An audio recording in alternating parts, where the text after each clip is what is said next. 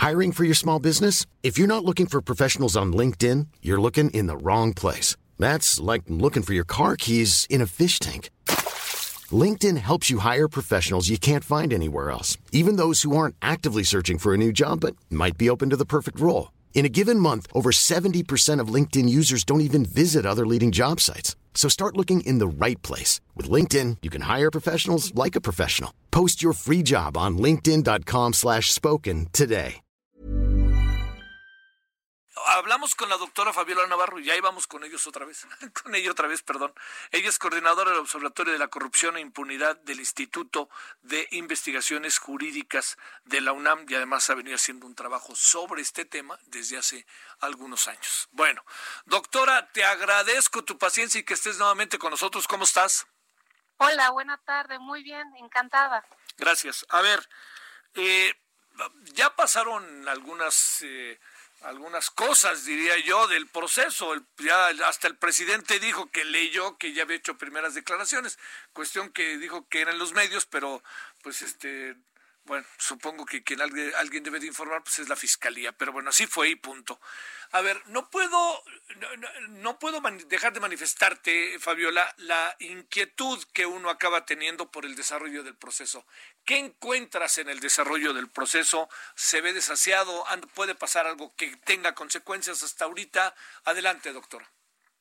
Muchas sorpresas. Eh, lo que esperábamos era que una vez que aterrizara, fuera trasladado al reclusorio para que fuera presentado ante el juez de control.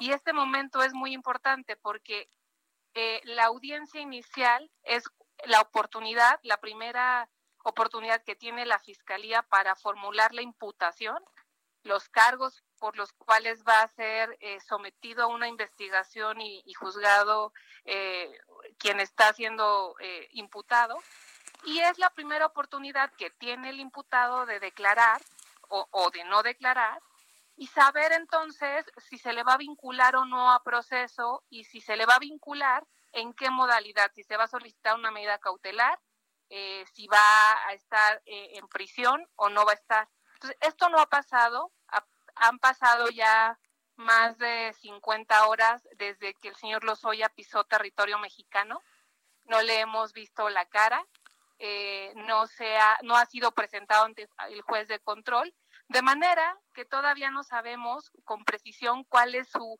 estatus legal en este momento. Oye, eh, el hecho de que lo hayan llevado a un hospital privado y que se diga que hay que cuidarlo, eso lo dijo el presidente, pero formalmente la fiscalía mucho no ha dicho, más bien han sido como tuiteros, eh, un poco con, con eh, simpatía por la 4T o antipatía por la 4T y el presidente, en fin, ahí nos hemos metido en una refriega. Pero a lo que me refiero es, eh, ¿cabe el llevarlo directamente a un hospital siendo todo lo que pende de él y que el criterio que se utilice para hablar es que sea su seguridad por todo lo que sabe? hay una ausencia de información muy importante que hace que nos estemos moviendo en este mundo de las de las especulaciones e inevitablemente de las suspicacias porque son ciertas varias cosas al mismo tiempo. Una que él es un blanco eh, sobre que hay que cuidar, eso es cierto. Él sabe muchas cosas, como lo platicábamos el viernes, él es un vínculo con varios escándalos de corrupción, no solamente nacionales, también internacionales, que implican a grandes empresarios, a muchas empresas fantasmas, a grandes transferencias de dinero, de manera que es cierto que hay que cuidarlo. Ahora, es derecho de, de él como imputado el ser tratado y considerado como inocente hasta que no se demuestre su responsabilidad. Eso también es cierto. Cierto también es que, que nuestras normas procesales penales dicen que eh, ningún imputado puede ser sometido o expuesto a los medios de comunicación. Y esto es muy importante porque hay que recordar lo que pasaba en el sexenio de Felipe Calderón, en donde se hacían estas grandes y espectaculares presentaciones de personas eh, que apenas estaban imputadas y después se caían los asuntos por una por un mal manejo de las de las acusaciones. Entonces creo que pasan muchas cosas al mismo tiempo. Ahora, también es cierto que por ser un asunto de relevancia nacional, eh, eso amerita que se genere información oficial justo para que no estemos especulando y sospechando que están pasando cosas.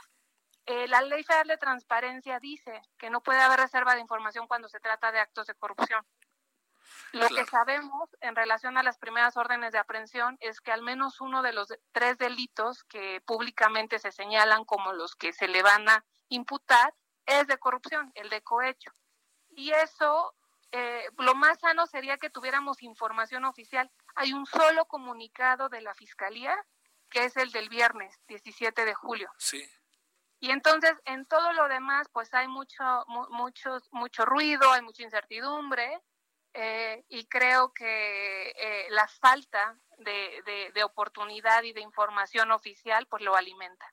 Oye, eh, Fabiola, doctora, la, el, el, tema que tiene que ver con lo que hasta ahora, eh, con lo que hasta ahora ha pasado con el caso Lozoya, en esta máxima del debido proceso, podría haber alteraciones al debido proceso, el cual, lo cual ¿Podría incluso los que en un segundo momento estén señalados apelar a ello, alguna cuestión de esta naturaleza, o incluso si le cambian la pichada al propio señor Lozoya, podría haber ahí una, una especie de imputación o una especie, una especie de referencia a ustedes hicieron así las cosas y no está acorde a la ley, tas, tas, tas. ¿Podría ya haberlo? Te lo pregunto, Fabiola. Eh, siempre en, en, un país con una debilidad institucional como la que tenemos y un manejo tan poco eh, pulcro de los asuntos penales, siempre hay esta tentación de y esta salida fácil de las defensas de alegar cuestiones técnicas que te llevan al debido proceso, porque el debido proceso es todo y al mismo tiempo es nada. Es, es, ¿no? Entonces, es, es cierto que hay que cuidar, que la Fiscalía es la primera obligada en cuidar que cada una de sus actuaciones y sus diligencias se apeguen a lo que dicen las leyes y en ese sentido, pues sí es importante que pronto se presente al señor Lozoya ante un juez de control para que se defina cuál es su situación jurídica y sepamos con puntualidad cuáles son los delitos y hasta dónde también le alcanza a la fiscalía las posibilidades legales de hacer eh, acuerdos eh, para beneficiar eh, la situación del señor Lozoya. Entonces, em, creo que seguimos estando igual que como estábamos el viernes, pese a que han pasado ya este, dos días completos y, casi un tercero, seguimos sin tener información, seguimos sin saber si sí lo van a, presentar, si, no, si va a pisar o no la cárcel, si se va a, determinar la vinculación a proceso o no, porque también mucha de la información no oficial que, en la que estamos señala que se le va a aplicar un criterio de oportunidad. Que eso, para decirlo fácil, significa que no se va a ejercer la acción penal. Claro, claro. O sea, entonces existe la posibilidad de que no pise la cárcel. Eh, y para decirlo claro, doctora, posibilidad alta por lo que se está negociando y se alcanza a apreciar. Pues sí, sí, pues eso es lo que esa es la impresión que tenemos a partir de la información disponible, que son trascendidos, notas de prensa, esfuerzos por eh, compañeros eh, periodistas por tratar de dar algún tipo de certeza y de información. Todo apunta o toda la, eh, la conversación pública señala o enfatiza el hecho de que él quiere colaborar. Y eso pues prende muchas alertas desde el punto de vista eh, jurídico, técnico, abstracto, porque en México el criterio de oportunidad significa no ejercicio de la acción penal. Y eso sería, eso sería, si, si sucede eso sería muy preocupante, porque sí necesitamos, justo para poder cambiar la historia de impunidad que hay en este país, justo necesitamos eh, que se abran los juicios, que se presenten las investigaciones, que haya contradicción, que él tenga oportunidad de defenderse, que sean llamados todos los que tengan algo que decir, todos los autores, los partícipes, eh, y para eso necesitamos un juicio oral este, y las garantías, ahí sí, del debido proceso, eh, controladas por el Poder Judicial. De otra manera, sería totalmente una decisión del fiscal y del imputado el destino que tendría este asunto. Uy, uy. Oye, eh, doctora, el, eh, para, para cerrar, eh, se, se habla, el presidente hoy cita, o dijo hace algunos días, pues, que hay una, que, que ya está soltando nombres y diciendo cosas y de dinero. Eh, él dice que se enteró por los medios. Yo no lo he visto en los medios. Digamos, ahí también yo creo que el presidente planteó el asunto de los medios para no meterse en el lío de la autonomía de la fiscalía. No sé por qué tengo esa impresión que dijo, híjole, ya lo dije, pues bueno, fue en los medios y no me lo dijo a la fiscalía. Sí se lo hubiera dicho eventualmente a la fiscalía, ¿no? Tampoco lo sé. Pero te planteo esto por lo siguiente. Las personas que pudieran ser señaladas por el señor Lozoya, pueden encontrar algún tipo de, eh, de demanda, algún tipo de inconformidad legal que les pudiera eventualmente beneficiar por la forma en que hasta ahora se han desarrollado las cosas?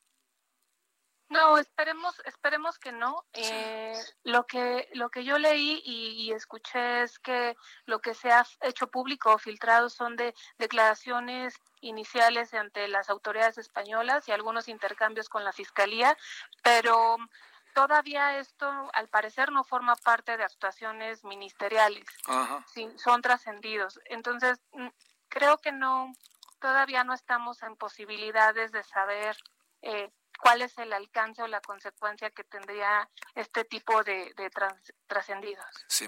Por último, ¿qué te dice que la autoridad española y que incluso eh, Lidia Cacho le hayan informado de manera directa con el conocimiento que tiene allá en este en España de toda una serie de circunstancias, ¿qué te dice que digan que el señor Lozoya no tenía absolutamente nada de nada, que estaba bien cuando ellos lo dejaron?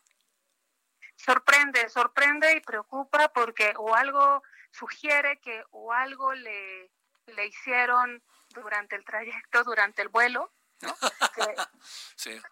Eh, o, o bien que sea parte de una de una estrategia previamente convenida para no no ser presentado. Sí. Pero otra vez, esto es mucha especulación. Claro. Lo cierto es que sí sorprende que no haya sido todavía presentado ante ante el juez de control para que sea frente a este donde se defina cuál es su situación legal. ¿Les dieron toloache en el avión, doctora? Esperemos que no. bueno, Esperemos que no. Sale. Bueno, muchas gracias, doctora, de nuevo, Fabiola Navarro. Gracias. Mucho gusto. Buenas hasta tardes. Luego. Buenas tardes. Hasta luego. Gracias. ACAST powers the world's best podcasts. Here's a show that we recommend. The Real Housewives is a guilty pleasure for most, but if you're looking to not feel guilty about that pleasure, tune in to Everything Iconic with me, Danny Pellegrino, where I break down all the messy moments and behind the scenes antics of Bravo's popular franchise. And on Everything Iconic, I also interview celebrity guests like Kelly Ripa, Kiki Palmer, Drew Barrymore, Cameron Diaz, and more about their guilty pleasures, their past work, and so much more. So if you're pop culture obsessed and find yourself watching way too much reality TV like me, tune in to Everything Iconic with Danny Pellegrino wherever you listen to podcasts.